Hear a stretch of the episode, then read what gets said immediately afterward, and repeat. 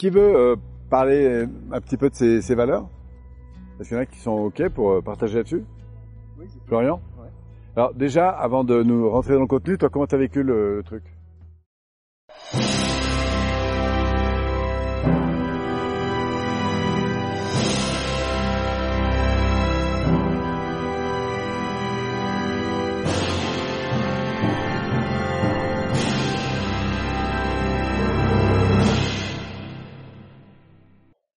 J'étais en formation à l'époque euh, avec Alain Carole.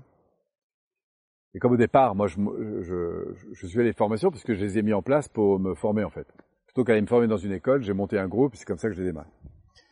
Et je suis là dans cette formation, euh, dont je travaille sur ces valeurs. Et à côté de moi, il y a un type qui a une cinquantaine d'années. Moi, j'étais jeune à l'époque, hein, j'avais 23, 24, 25 ans, un truc comme ça. Et, euh, et le type m'impressionnait beaucoup parce qu'il avait, euh, il avait un empire industriel. Il y en avait partout. Il y en avait en Espagne, en Italie. Enfin, le type qui avait, pour moi, à mes yeux, vraiment réussi. Et puis il revient de ce travail-là et je le vois tout ému, euh, avec des larmes, tout ça. Alors je dis waouh. Et là, il interpelle Alain et il dit euh, ouais vraiment, moi je, suis, euh, je suis un peu déprimé. Enfin, il le dit pas comme ça, mais c'est ça qu'il voulait dire parce que je me rends compte que j'ai 52 ans, je sais plus quoi, et j'ai tout donné depuis que je suis plus jeune pour euh, réussir ma vie. Donc j'ai tout donné, j'ai travaillé comme un fou, j'ai développé mon entreprise pour avoir. Puis il nous commence à nous lister en fait ce à quoi il quoi. Sauf que je me, me rends compte que je suis arrivé en haut de l'échelle et que j'ai posé l'échelle sur le mauvais mur. Et euh, ce qui était très intéressant là, ça a été la réponse d'Alain Carole. J'ai trouvé vraiment magnifique. Il dit, euh, mais en fait, on est toujours en train de grimper des murs parce qu'on est, notre vie c'est une inclinaison permanente, une croissance permanente. Et il dit, mais qu'est-ce que ça te révèle aujourd'hui de très important en fait? Bah, que ma famille a été importante. Et pourtant, j'ai tout donné professionnellement pour ma famille. Bon, il avait trois enfants, dont deux qu'il avait perdu depuis au moins dix ans. Et bon, ça a été un gros chamboulement. Et six mois après, je me souviens, on a reçu au bureau une grosse carte postale comme ça. Et le type avait découvert qu'il aimait la peinture, qui bon. Et en fait, il avait revendu les deux tiers de son entreprise. Il avait complètement réorganisé sa vie autour de ses importants.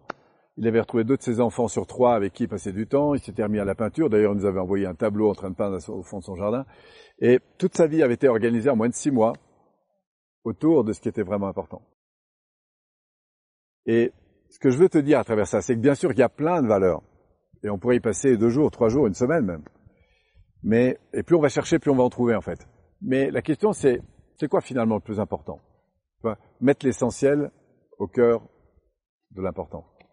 Et c'est ça l'enjeu. Et ça retire en rien le fait que l'environnement est important. Mais se dire, au fond, si je prends un peu de recul sur ma vie aujourd'hui par rapport aux quelques années qui viennent, c'est quoi qui me nourrit le plus en fait?